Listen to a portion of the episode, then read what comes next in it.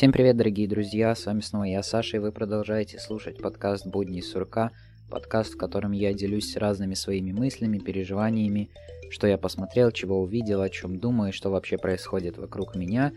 Сегодня будет такой выпуск, в котором я меньше буду говорить о своих буднях, просто потому что они довольно однообразны, мы просто сидим, учимся, недавно чуть не заснул вообще на онлайн-уроке, поэтому особо нечего интересного рассказывать. Там много чего в процессе и какого-то конечного результата нету, поэтому что-нибудь с чем-нибудь да с вами я вскоре поделюсь, но тем не менее я считаю, что все равно этот выпуск получился очень даже интересным. Несколько вещей я хотел отметить перед началом. Во-первых, спортивный департамент Young Folks проводит сейчас спортивный челлендж, в котором может принять участие каждый. Я оставлю ссылочку в описании на пост, в котором сказаны все условия и рассказано, что и как надо делать. У них в аккаунте появляются упражнения, которые надо сделать. Вы просто должны заснять сторис, как вы это делаете, и можете побороться за призы, особенно если вы живете в Латвии, а если вы не живете в Латвии, то все равно можете кинуть себе самому вызов, и можно сказать, что я вам кидаю вызов пройти этот челлендж. Можете смотреть, как я его выполняю в Инстаграме. Посмотрим, выйдет у меня это или нет. И вторая вещь, у меня наконец-то вышла моя вторая статья, которую я так долго работал, старался, и еще и фотограф сделал очень интересные и красивые фотографии, которые немножко погружает больше в более глубокий смысл статьи, поэтому обязательно зацените статью по ссылке в описании подкаста. Она как раз-таки о большом количестве информации, о том, как вот э, столько вообще вокруг нас инф- информации, сколько разных источников, и вообще, мне кажется, получился очень качественный текст. Ну, а теперь можем начинать.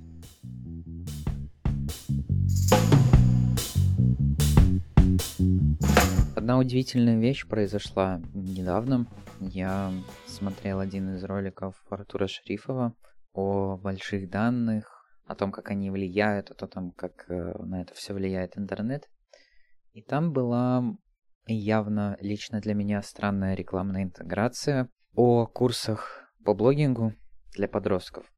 Во-первых, больше всего эта реклама, как мне кажется, нацелена на подростков, на то, чтобы они там сказали своим родителям, что, мол, вот, есть вот такой курс, я там хочу стать блогером, хочу обучиться всему этому, как это все правильно делать, и что всему этому есть вообще какое-то объяснение, что раз это там целый курс где-то, что это как полноценная школа, что это какие-то знания, что все это не так легко, как может казаться на первый взгляд.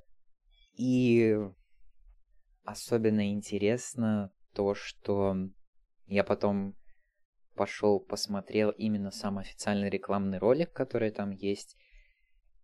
И вот то позиционирование, которое я лично там увидел, это то, что если у ребенка есть мечта стать блогером, снимать видео, вести там инстаграм аккаунт, снимать ролики в ТикТоке или в Ютубе, неважно, то вот, вот твое спасение, у тебя есть целая платформа, в которой ты можешь обучиться и стать, считай, почти что профессионалом, хотя бы любителем в этом деле и узнать, что это такое.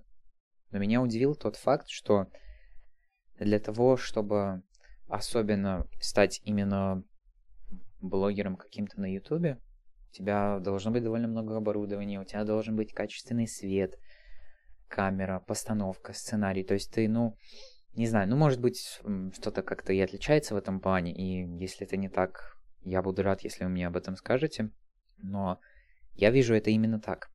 И это позиционирование, как будто туда может пойти любой вообще, неважно какой возраст, как он выглядит и все подобное. Но на самом деле именно такие соцсети – YouTube, Instagram и TikTok, там очень важна твоя внешность и то, как ты выглядишь, потому что именно с этого о тебе создается какое-то первое впечатление, которое влияет на дальнейшее восприятие аудитории. И для рекламы там выбрали очень молодую и очень прекрасную, красивую семью, которая счастлива, и все, чего не хватало их дочке для Э, счастье. Это именно курсы по блогингу, что она тогда сможет обучиться, и она наконец-то поймет, кто она есть, а она хочет быть блогером, снимать ролики. В общем, это что-то такое странное, и есть некоторые люди, которые считают, что также странно продавать курсы по подкастингу, потому что на самом деле всю информацию можно найти в интернете, и все не так сложно, как кажется на первый взгляд. Но в подкастинге есть свои нюансы, и поэтому если человек с нулевой какой-то базой ничего не знает, если он просто услышал о подкастах и заинтересовался ими, то почему бы ему не попробовать вообще этим заниматься? Но блогинг, как мне кажется, это что-то другое, это что-то такое более старое, более распространенное. Там и большие компании больше крутятся вокруг этого всего, потому что они знают, как туда устраивать ту же рекламу. И для них проще вариться во всей этой сфере. И поэтому лично для меня не до конца понятно, как вы позиционируете этот курс, что якобы вы вкладываете в него деньги, и что это такая инвестиция, которая вам прям очень-очень скоро откупится. Но ведь это так не работает. То же самое, ну, в ТикТоке, ладно, я не так до конца это и хорошо знаю, как там это все работает в плане монетизации и подобное. Но в том же Ютубе и Инстаграме вам надо попадеть. Попотеть, особенно сегодня. Потому что сделать так, чтобы вас заметили, это на самом деле очень тяжело из-за огромного количества контента, который там есть. И что-то новое придумать в текущем формате тоже очень сложно. И это позиционирование как то, что если ребенок не смог найти себя, то его выход это идти в блогинг. Ну, это как-то странно, есть и куча других вариантов. И у меня сразу такая первая реакция, которая от всего этого была, это просто, о боже мой, что происходит, зачем, почему вы об этом так рассказываете, как будто это единственный выход и ключ к нахождению себя, если это не так. И эти курсы тоже стоят, ну, достаточно и приличных денег. Интересно вообще, смогут ли его создатели как-то заработать на этом всем. Ну, эти курсы распространяет одна очень известная российская компания, которая продает курсы. Поэтому они должны знать, что они делают. Но просто мой такой взгляд, как по сути человека, который мог бы покупать такие курсы, это зачем?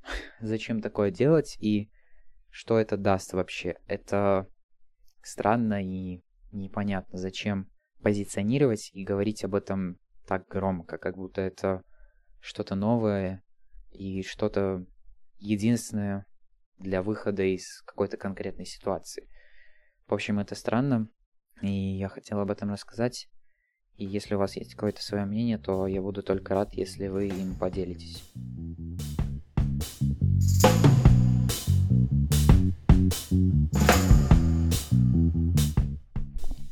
Темы и события, которые я на самом деле уже довольно давно откладывал, связано это все с Netflix, и его попробовать меня наконец-то уговорила или просто намекнула одна моя знакомая из России, с которой я познакомился именно благодаря созданию этого подкаста.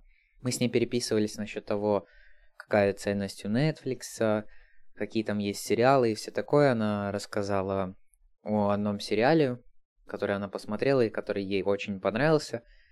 Кстати, я его тоже посмотрел именно через Netflix, и я о нем расскажу чуть позже. Но вначале я бы хотел вообще рассказать свои впечатления о самой этой платформе Netflix, о самом этом сервисе. И если честно, я не ожидал, что изнутри оно именно все так, потому что я слушал довольно много подкастов, довольно, довольно много интервью и просто слышал разные мнения людей насчет того, как работает эта платформа и зачем она вообще создана и что она собой представляет.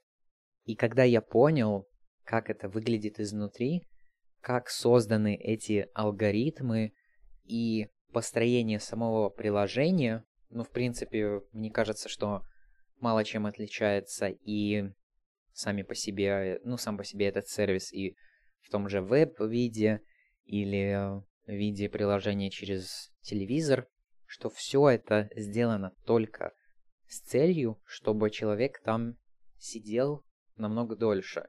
И я даже не вытерпел и одним вечером написал пост в Инстаграме, который кратко описывает мое мнение, что в принципе у сервиса есть и плюс, потому что это очень крутой видеоплеер, что там можно очень быстро менять язык воспроизводимого контента и субтитры.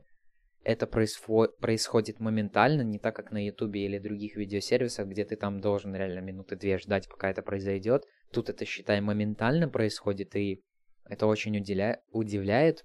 И сама по себе загрузка контента, несмотря на то, что, считай, и YouTube это такой по себе стриминг, и я и пробовал стриминг музыки, и даже там не происходит все так плавно, как это происходит в Netflix. Ты буквально нажимаешь, и все, у тебя сразу как бы загружается. Ты можешь там почитать описание, все дела, посмотреть трейлер. И это очень круто. И также вообще огромная разнообразность контента, фильмов, сериалов, документалок вообще для любого. Но, в принципе, эти плюсы являются минусами в плане того, для чего создана эта платформа, чтобы человек не отрывался и смотрел весь этот контент без перерыва постоянно, чтобы его засасывало туда. И у людей есть разные мнения, и в принципе Netflix это и как и другие технологические компании созданы с целью для того, чтобы зарабатывать денег. И недавно мне приятели сказали, что вообще странно обвинять людей, ну, странно обвинять какую-то конкретную компанию в этом, если на самом деле виноваты люди. Я полностью с этим согласен. Всегда виноваты люди, всегда виноваты мы сами, а не кто-то другой. Если мы на кого-то другого хотим переложить вину, это совершенно неправильно, если мы поступаем так. Но персонализируемые алгоритмы, которые там есть, делают ужасные вещи. Вообще, сама по себе доступность на любом устройстве, и особенно меня удивляет вот этот случай с Индией, где они ввели специальный тарифный план, который очень дешевый, если переводить на евро, то это где-то 3-4 евро в месяц, если у них так стандартный план стоит 10 евро в месяц, и вы можете слушать, ну, вы можете смотреть контент в хорошем качестве, ну, просто для одного устройства, но это очень дешево, и на любом дешевом, там, буквально за 50 долларов в каком-нибудь Android смартфоне пойдет Netflix, и вы сможете смотреть его просто пока не заснете или пока не пока не устанете вообще от этого всего. И сама по себе функция автовоспроизведения следующих серий, следующего сериала, которая по стандарту включена, пугает, потому что зачем тебе ходить там, копаться где-то в настройках, непонятно как, и то вообще в каком месте находятся сами по себе настройки в Netflix, это отдельный разговор, потому что ты должен зайти в профиль, и только там ты найдешь эти настройки, и ты такой, изменение профиля, угу. а где тут настройки? А, еще там 500 кнопок нажми, грубо говоря, и только тогда ты попадешь в настоящие настройки. Даже сам по себе сервис создан с целью для того, чтобы ты не ходил в эти настройки или ходил туда как, много, как можно реже. Допустим, в том же YouTube автовоспроизведение хотя бы сделали иначе с последним обновлением, именно я сейчас про приложение говорю, что у вас есть переключатель прям вверху каждого видео. Э, там тоже можно отдельно спорить о том, удобно ли это, вообще портит ли это как-то само по себе восприятие определенных роликов или вообще контента в целом. Но очень удобно, что вот, допустим, у тебя там в рекомендациях следующий ролик стоит какой-то интересный, включаешь эту галочку, и он у тебя и он у тебя автоматически воспроизводится, и тебе не надо ничего делать. А на Netflix ты не можешь это сделать. Тебе платформа говорит, дружок, посмотри, какой там классный сериал. А, понравилась завязка этой серии? Что же будет дальше? Давай узнаем вместе. И просто ты заседаешь дальше, и все. И особенно вот эта фраза мне нравится, что на самом деле сейчас главный конкурент Netflix это сон. Потому что только усталость, только сонливость, только отсутствие энергии может вам помешать посмотреть дальше, что там было в вашем любимом сериале. И в тот вечер я посчитал, что надо быть радикальным и сказать, что только если отказываться от этого сервиса, только тогда вообще можно будет остановить всю эту апофению. И я сказал, что, ну, друзья, как бы если вы пользуетесь, Netflix, пользуетесь Netflix, то лучше бы вам это перестать делать, потому что Netflix это такая площадка, которая по сути манипулирует вашим мнением, она делает вас, грубо говоря, немножко более тупыми, потому что она вам дает информацию, и вы не идете эту информацию проверять, потому что, ну, в принципе, ну это же Netflix, ну зачем ему врать? А те же самые документалки очень часто сделаны определенными лицами или компаниями, которым выгодно говорить одну точку зрения и не поясняя истину, потому что истина всегда очень сложная и для того, чтобы вообще дойти до истины, надо проделать огромный путь, чтобы понять, что истины нет. Я просто попробовал, ну я сейчас пробую бесплатный период Netflix, который один месяц, и, во-первых, я сразу испугался, что, ну там, чтобы подтвердить, это сейчас во всех сервисах так работает, что ты должен ввести данные своей карты, чтобы активировать бесплатный период. Я такой ввел, все подтвердилось, смотрю, мне с карты ев... 1 евро списался. Подумал, интересно, очень классный бесплатный период. Но потом мне эти деньги вернули, я подумал уже, о, неужели э, такое вообще может быть, что вдруг вообще за бесплатный период берут деньги на самом деле, но хоть это хорошо. И это может для некоторых прозвучать очень парадоксально, но я продолжу пользоваться этим сервисом э, в течение этого бесплатного периода, просто чтобы испытать, так сказать, это огромное количество контента, как-то с вами поделиться насчет того, что я думаю о каких-то определенных сериалах, о, того, о том, как там можно развить какие-то мысли, или о том, как это вижу именно я, потому что просто вам хочу напомнить, что моя цель, если я обсуждаю какой-то фильм или сериал, это не просто как-то высказать свое мнение, а развить какую-то идею, которая там сказана, или ну, какую-то дополнительную критику сказать, которую я лично не слышу нигде, чтобы и вам было это интересно слышать, и, соответственно, это был какой-то уникальный контент и для вас. И правильно мне сказали, что, в принципе, такие же претензии можно предъявить ко всем компаниям. И я думаю, что может быть, может быть, я даже сделаю такие посты насчет каждой компании и насчет того, какие претензии у меня к ней есть, чтобы чтобы посмотреть, какая есть э, вообще реакция аудитории. Но пока именно мой Инстаграм на самом деле не такая большая платформа, чтобы в ней отображать какое-то свое мнение, потому что э, свое мнение высказал только один человек, и то оно было очень классным и интересным, и в некоторых моментах я был согласен, но все равно я отстаивал свою позицию, и люди поддерживали эту точку зрения больше, чем даже мою. Потому что, ну это же Netflix, его же все любят, зачем? Зачем на него нападать? Он же наш любимый, он нам дает столько качественного контента, интересных сериалов, фильмов, там, я столько узнал с него, пережил там все дела.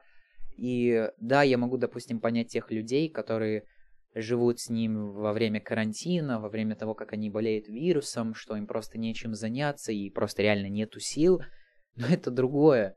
Но или, допустим, претензия о том, что, в принципе, технологические компании все такие, они все борются за наше внимание, и что странно предъявлять претензию именно какой-то одной, что якобы она была создана с целью того, чтобы мы в ней проводили больше всего времени. Ну просто меня поражает то, как это сделано, и то, как это настроено, и то, как эта же платформа выпускает фильм, документальный фильм, о том, что, знаете, люди, вы что-то очень много времени вообще проводите в социальных сетях, и вообще там очень легко манипулировать вашим мнением, и что это может дойти до какого-то политического абсурда, когда наше общество, общество очень сильно разделяется, и в итоге политические выборы можно как-то сфальсифицировать, и что в итоге они будут неправильными, и все во всем этом виноваты социальные сети. И вы говорите об этом, и при этом не даете какого-то альтернативного взгляда о том, что эти сети, улучшили, эти сети улучшили коммуникацию, они изменили поколение, они улучшили в том или ином виде нашу безопасность. И вы не говорите о себе, потому что нет, мы создаем контент, и люди знают, что надо делать иногда перерывы. Но даже в Америке, я сейчас точно не помню, как это называется, но есть такой термин, что... А, вот, по-моему, называется Netflix and Chill, что ты там приходишь после работы уставший или какой-то вечер проводишь с друзьями, включая Netflix и смотришь сериалы. И причем смотришь очень долго, и просто это тебя поглощает. И это можно было бы на самом деле сравнить с телевизором, но проблема в том, что телевизор это другое, это тебе показывают то, что в принципе показывают, не подстраиваются под твои конкретные интересы и не снимают все так качественно и быстро. Ты не можешь там перемотать, выбрать, посмотреть субтитры и все далее. Это какой-то более ограниченный выбор, и ты, в принципе, можешь выбирать только каналы. Да, тоже телевидение сейчас меняется, там интерактивное телевидение и так далее, но все равно это другое. И когда тот же Netflix начинает тестировать функцию, вот во Франции они сейчас ее тестируют, что Netflix работает как телевидение, что он вам включает э, все равно что, просто будет показывать нон-стопом что-то, без перерыва. И тогда кажется, что на самом деле Netflix уже и хочет конкурировать с телевидением, чтобы и переубедить э, более старое поколение перейти к нему, потому что, ну вот, как лично я вижу, проблема в том, что все-таки это что-то технологическое, это что-то там где-то в интернете непонятно, и поэтому сложно убедить более старых людей пользоваться этим, и это определенная проблема и упущение какой-то конкретной аудитории. А так они там условно скачивают, и все, и все работает. Им не надо там мучиться с выбором или что-то такое, они просто смотрят. И вы можете сказать, что в принципе, а почему же ты не скажешь о каких-то более позитивных вещах, и что тебе дает Netflix и так далее. Я могу понять людей, которые приходят с работы, уставшие, им хочется расслабиться, там на них родные еще мало ли что-то кричат, и ужас просто, и просто включает Netflix и как-то хоть пытается расслабиться. Я понимаю таких людей, да, такие люди есть. И вот тот же человек, кто мне писал в комментариях э, в пост, к этому посту, привел этот пример, что вот я устаю очень сильно, прихожу, включаю, расслабляюсь и все.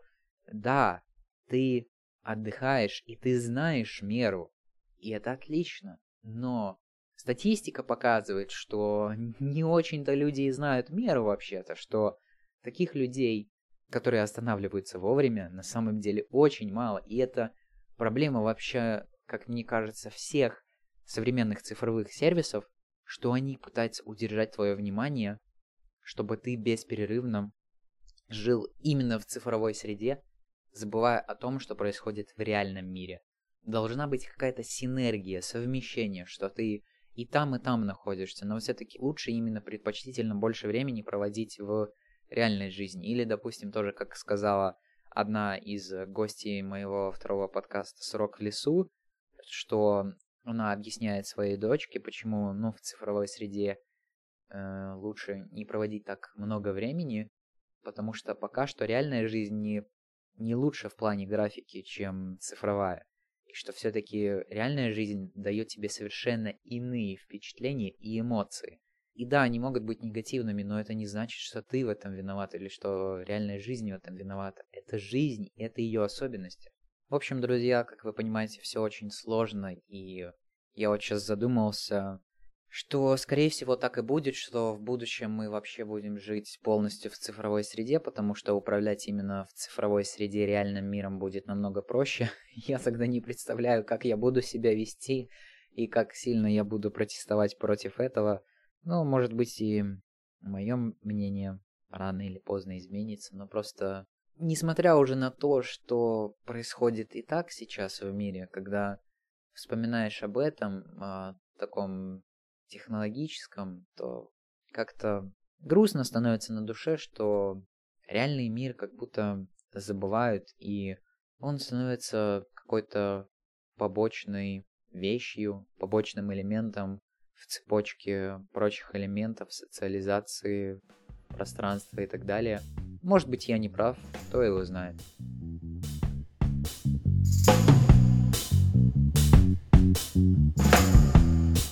Каких-то прошлых выпусках я говорил о том, что я на данный момент пишу очень серьезную научно-исследовательскую работу, которая на латышском языке называется Зинатнийский пятницкий Darbs.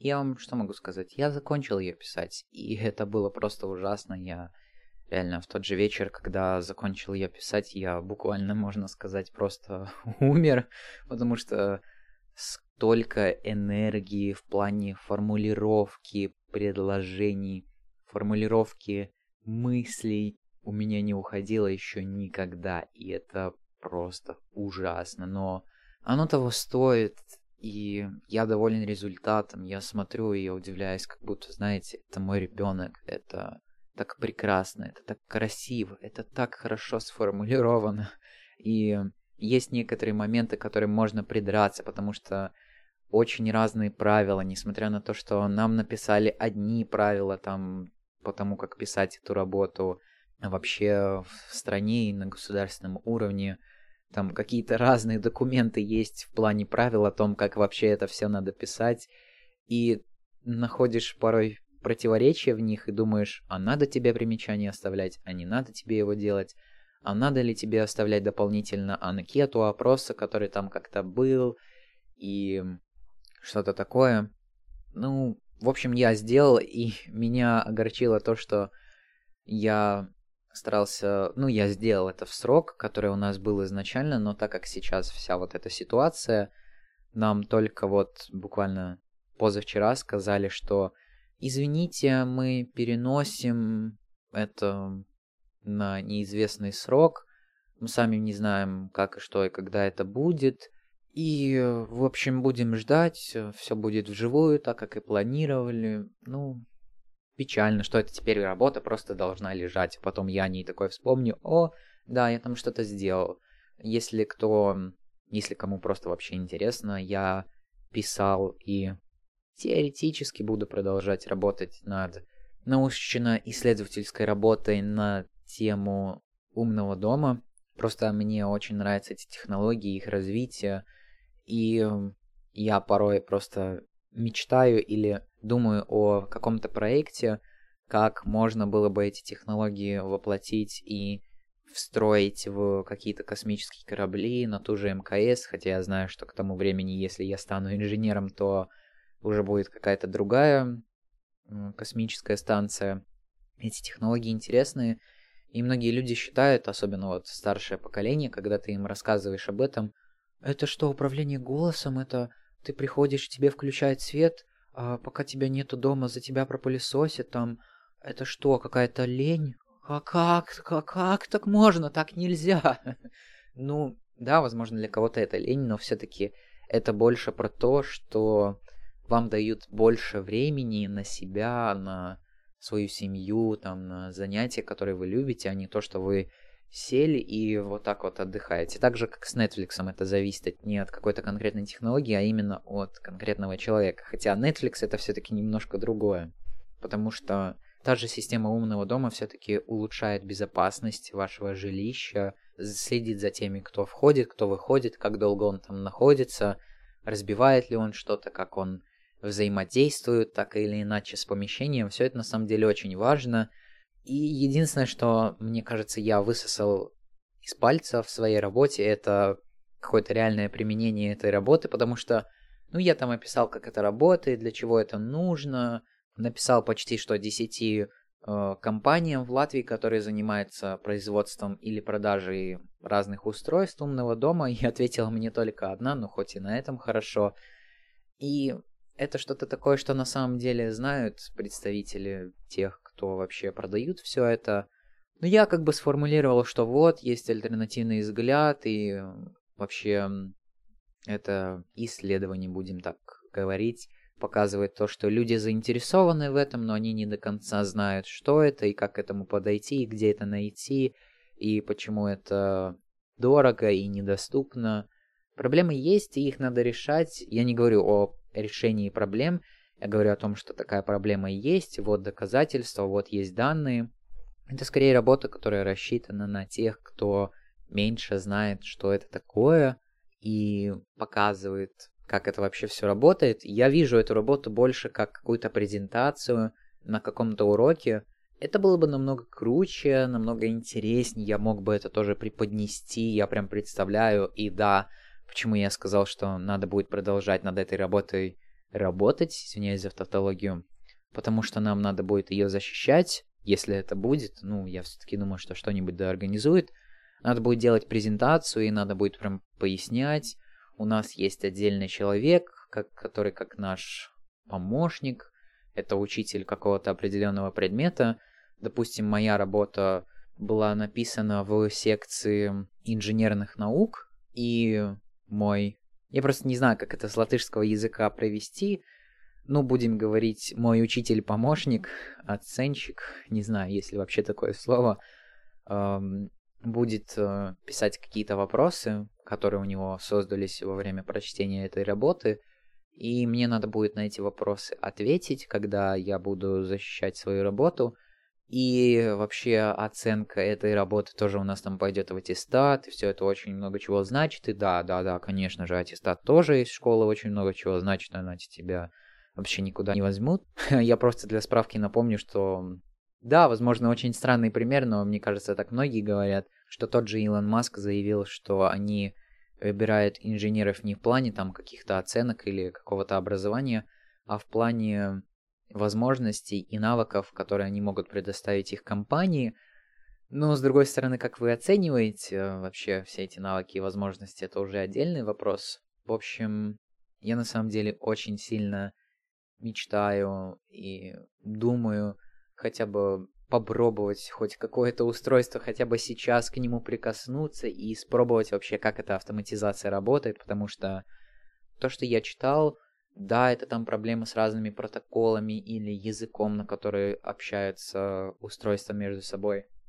И вообще соединение их, что самая обычная их поддержка. Ну, то есть есть очень много э, таких серьезных проблем, которые надо решать, но это работает и сейчас, и можно сделать очень классную систему, которую я лично очень хотел бы попробовать.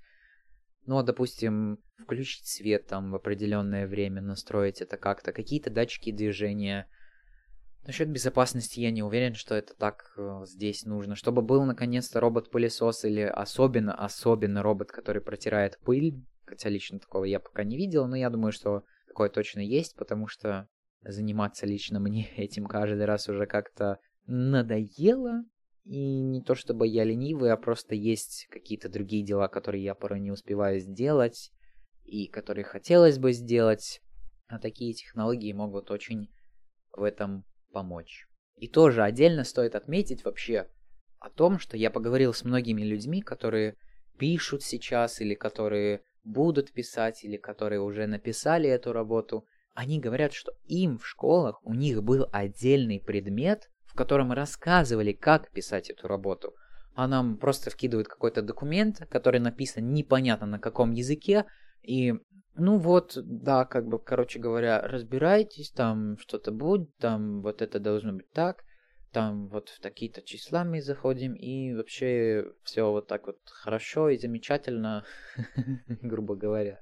Ну, то есть, да, наша школа в этом плане выделилась. Ну, это намного тяжелее сделать, и я тогда могу вообще понять большинство своих одноклассников, которые до сих пор не выбрали тему и не согласовали ее с каким-то учителем, и не отослали там письмо, чтобы вообще все это подтвердить, свое участие.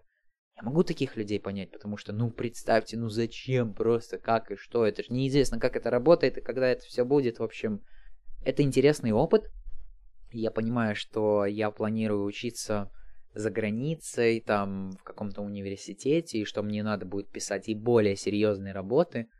Но я надеюсь, что хотя бы там меня обучат как-то, и что, ну да, я умею такие работы писать уже, что-то как-то. В общем, это тяжело, и я просто хочу пожелать только удачи, сил, терпения, чтобы вы закончили свою работу, чтобы вы ее хорошо написали. И это относится даже тем, кто если вы слушаете это и учитесь в университете, просто знайте, что мне вас жалко. вот. Это интересный опыт и как-то расширило мой круг знаний вообще о познании этой технологии. Нашел очень также классный блог Вастрика, о котором многие говорят, что вот э, он очень интересную и смешную статью написал, на самом деле, о умном доме. Я оставлю ее в описании, если вам будет интересно. Это просто что-то нечто. Эта статья называется «Дом-дурачок». И я, по-моему, читал именно статью «Дом дурачок 2.0», и просто как эти технологии работают, какие их там бывают виды, как это все разрисовано. Это что-то в стиле Wait But Why, но именно вот про умный дом было. В общем, информации есть много, очень крутой, и до конца тоже каких-то полноценных таких исследований нету. И странно, что когда я задавал вообще вопрос вот одному из представителей компании, что я задал вопрос вообще, а какие исследования вообще, по-вашему, надо сделать, чтобы получше изучить технологию умного дома и ее востребованность среди людей? И они так очень аккуратно прошли мимо этого вопроса, ну, мы там предоставляем такие-то, такие-то услуги. Я такой, что? И в этом-то и проблема, что мне отвечала только одна компания, к сожалению. Ну, ничего не поделаешь. Это был, я уже третий раз об этом говорю, это был классный опыт, но берегите свои силы и, знаете, ищите хорошую качественную информацию и формулируйте все так, чтобы было четко и понятно.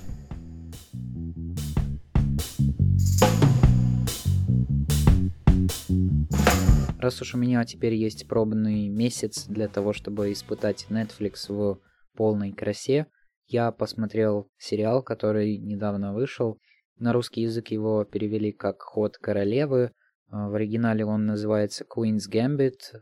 И, ну, сразу проблемы с переводом вроде как, потому что даже по сериалу было понятно, что Ферзевый гамбит — это именно такая комбинация положения, стратегия в шахматах. И правильнее было бы перевести это именно так, ферзевый гамбит. Ну, это уже к локализаторам вопросы. Ну, что я вам могу сказать? В общем, если кратко пересказывать сюжет, то поначалу мы видим какую-то непонятную девочку, которая попадает в автокатастрофу. Потом мы узнаем, что, оказывается, ее мать там пила и хотела ее сдать и, в принципе, хотела убить эту дочь, и автокатастрофа, которая там была, она была не случайной, и это э, была не какая-то там, ну да, это была не случайность, а скорее специальность, и удивительно было то, что дочка выжила, и перетерпела, перетерпела столько боли, в итоге осталась одна, и попала в детский дом, там все было тяжело, неинтересно, скучно, нашла там себе подругу, с которой вроде как как-то общается, которая, в принципе, еще в будущем повлияет на нее, с которой она встретится. В подвале того детского дома она находит уборщика, который играет в шахматы. Она еще не знает, что это за игра, но сама эта доска шахматная ее заинтересовывает, эти фигуры, ей становится интересно, и она спрашивает, и часто туда ходит и учится играть в шахматы. Обучается у какого-то дворника. Постепенно-постепенно становится таким реально серьезным мастером.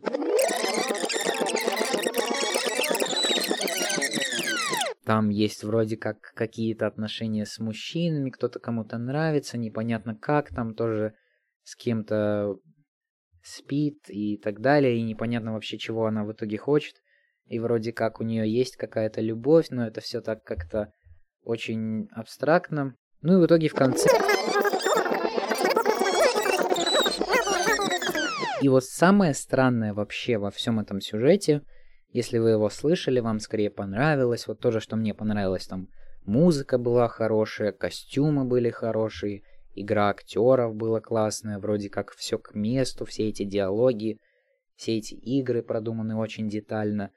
Но каким образом девочка, которая только что потеряла мать, которая вроде как оправляется, и в принципе забывает о своей детской травме и одиночестве, она становится самостоятельной женщиной и даже не думает о своем прошлом, а просто спокойно концентрируется на шахматных играх. Как такое может происходить? Такого не бывает в реальной жизни, когда человеку так легко даются эти травмы. Да, вроде она там проживает 2-3 года, и вроде как что-то еще осталось, но нет. Ну, не бывает такого. И это какой-то вот такой элемент сказки, который меня зацепил. И с одной стороны я понимаю, что да, очень классная такая история. И поначалу интересно следить за всем этим. Ну, потом и она начинает увлекаться алкоголем, и тогда это вообще уже какой-то ужас. Зачем она это делает? Зачем она это делает? Что это ей дает? Ну, она хочется, ей хочется отвлечься от жизни или чего. И кажется, что все, ну ты же не пойдешь играть дальше. Ну ты же не выиграешь в таком состоянии, когда у тебя реально есть алкогольная зависимость от алкоголя. Ну, это невозможно просто. Нет, она выигрывает там чемпиона мира из Советского Союза. Ну, каким образом? Ну, невозможно ж такое. И да, и кончается все добро, что он такой, ну-ну-ну-ну, пойду я погуляю там со старичками поиграю, и, в общем, я счастлива. Я считаю, что такого не бывает. Сюжет вообще весь интересный, вокруг шахматы, что это такое необычное, потому что обычно нам рассказывают что-то именно какой-то экшен, драки, там, знаете, ну вот когда мы говорим именно про спорт, потому что, ну, в принципе, некоторые люди называют шахматы спортом. Конечно, это спорный вопрос, но тем не менее, это какая-то другая игра, которая не спорт, которая настольная, которая самая древняя настольная игра, между прочим, во всем мире и довольно известная. И я во время этого вообще всего задумался, что в принципе главная героиня уходила в мир шахмат – потому что чувствовала себя там безопасно. Она могла думать, э, какие будут будущие ходы соперников, что будущее предсказуемо, что там есть определенные правила, иначе нельзя. И она таким образом уходила от э, реальной жизни. Но при этом у, него, у нее и самой в реальной жизни есть проблемы, о которых я говорил в сюжете. У нее появляются некие проблемы, которые ей мешают. И она с помощью этих проблем, с помощью этих зависимостей, она даже так выигрывает дальше и развивается в, во всех этих шахматах. Как такое возможно, я не понимаю. Это не бывает такого, что человек в таком состоянии нормально, здраво мыслит, и вроде как у него там были какие-то трудности, но вроде как их и не было. Это реально напоминает больше какую-то сказку. И еще вот это даже, по сути, сейчас в многих сериалах и фильмах есть современная эта феминистическая повестка. Не сказать, что она здесь сильно выражена, потому что главная героиня женщина, а в те времена в шахматы играют только мужчины, и вообще не бывает такого, что женщина там с мужчиной играет. И интересно, что я узнал, что в эти времена женщины когда играли против мужчин, это была жесткая борьба. Мужчины их просто безжалостно грызли, так сказать, использовали хитрые приемы. И, ну, и здесь этого как будто нету. Это просто дружеская игра. И в одном моменте вроде как мужчины такие, да, да, я признаю свое поражение. Некоторые психуют из-за того, что их так сильно унижают, потому что они как слабаки в итоге, не такие, как они думали. И весь этот сериал вроде как тянет на реализм, но по сути он им не является. И по сути он хороший, но именно в плане того, чтобы поддерживать концепцию, о которой я говорил раньше насчет Netflix, что вам вроде как интересно смотреть, и вы будете смотреть дальше, который прям сериал в такой запой. Но я при этом посмотрел этот сериал, вот в нем 7 серий, которые, где каждая серия идет, ну, плюс-минус один час, я посмотрел вот за 7 дней. Ну, каждую серию посмотрел по одному часу, чтобы, ну, была какая-то интрига, жажда смотреть больше и оттягивать удовольствие. Ну и то даже уже ближе к концу становилось не так интересно. Ну, в общем, я при этом послушал некоторых людей, что они говорят об этом, и что многие говорят, что это ж так классно, это так круто, ну, да, с актерской точки зрения, там, игра, костюмы, музыка, оформление – но вот что-то со смыслом немножко хромает. Потому что меня этот сериал реально натянул на мысль о том, что те, кто увлекается шахматами, они не очень нормальные люди, они пытаются отойти от реальности, потому что это поле, где есть правила, как я уже говорил. И я, в принципе, научился недавно играть в шахматы, и мне показалась эта игра интересна, так прям все твои мозги задействуются, тебе их так надо напрягать так сильно думать о всем. А еще есть эти комбинации разные, там защита, построение, ужас какой-то, что ж, какие силы надо давать. И еще вот эта нереалистичность, что она такая травмированная, и ей так все легко дается. Ну, как-то это странно. Я вас не осуждаю, если вы занимаетесь шахматами, я просто хочу сказать, что жизнь есть что-то более серьезное, и Ну да, кто-то считает, что и те же подкасты это что-то странное, что ты там говоришь, зачем. Я тоже как бы тренирую свои мозги и тоже, по сути, отрекаюсь. Тут тоже есть какие-то правила, но нет, это немножко другое. Это не игра, это жизнь, это фиксация, это развитие. Развитие всей твоей жизни. А шахматы – это развитие только в шахматах. Поэтому, несмотря на то, что шахматы вам могут как-то помочь, улучшить ваши интеллектуальные способности, стратегическое мышление, а что они вам дадут в жизни? Может быть, вы зря тратите свое время? Не знаю. Дайте знать свое мнение в комментариях насчет этого сериала и что вы о нем думаете.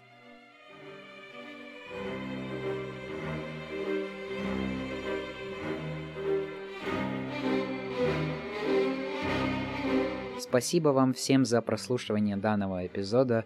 Надеюсь, он вам понравился. Напоминаю, что вы можете до сих пор написать боту в Телеграме или отправить аудиосообщение. Таким образом, вы сможете поучаствовать в создании подкаста, задать мне какой-то вопрос, предложить, обсудить какую-то тему, высказать просто свое какое-то мнение. Также комментарии можно оставлять в YouTube, я их все читаю и отвечаю на них – также было бы классно, если бы вы оставили отзыв в Apple Podcasts или iTunes. Это очень поможет моему подкасту продвижению и вообще оставлять оценки любым подкастам. Очень полезно для всей подкаст-индустрии. Ну а также не забывайте делиться с этим подкастом с друзьями, если он вам понравился. И если вы хотите тоже мне как-то помочь, поддержать, или может быть вы просто хотите, чтобы больше людей о нем узнало, я буду вам очень за это благодарен. Не забудьте, что очень много полезных ссылок есть в описании. Мы с вами скоро услышимся. Всем удачи и пока.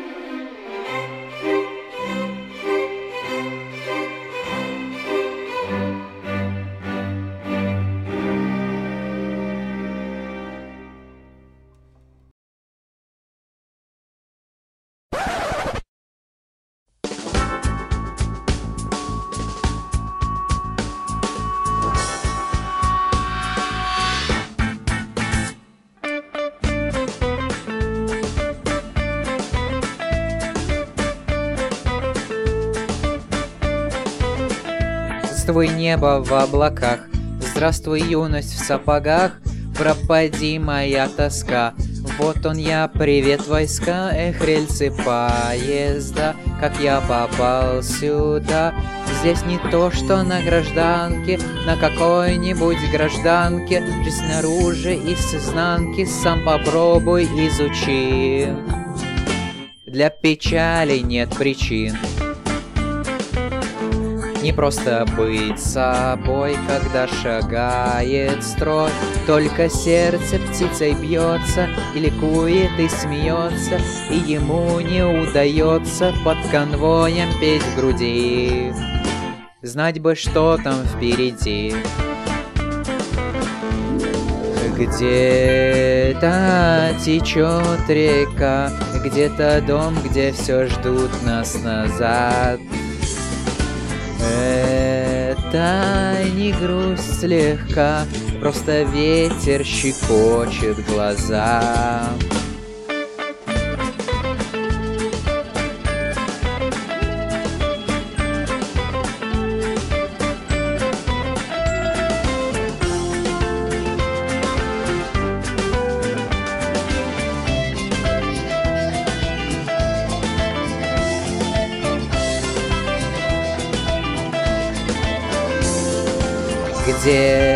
Где-то течет река, где-то дом, где все ждут нас назад. Это не грусть слегка, просто ветер щекочет в глаза. Шаг вперед и два назад Кто бы знал, чему я рад Просто сбросил я печаль Словно голову с плеча На стыках рельсов путь Вивает пульс. Ты поймешь, как будет нужно Где предательство, где дружба Где карьера, а где служба. И как сердце безоружно Как обманчива наружность. Сколько звезд и сколько лычек, Сколько лиц, личин обличий, Инок мало в раз различий.